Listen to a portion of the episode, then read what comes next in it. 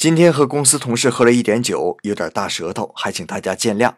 反正我的东北话大家都听惯了，本来就有一点大舌头嘛。今天就给大家说一说日本人的聚餐。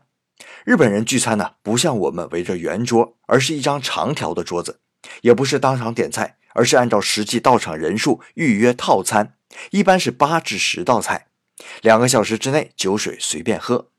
上菜的次序是先上生鱼片、沙拉之类的冷盘，然后是炸鸡、烤肉串，最后是饭团或者面食。菜虽然是一盘一盘往上端，不过都是人数份的。日本人聚餐互相很谦让，每道菜每人只吃一口，盘子里剩下最后一口时，在确认其他人都不要之后，才自己动筷子。还有啊，就是日本的女孩子会自觉地为大家分菜。让我们无时无刻不能体会到日本女性的温柔和体贴。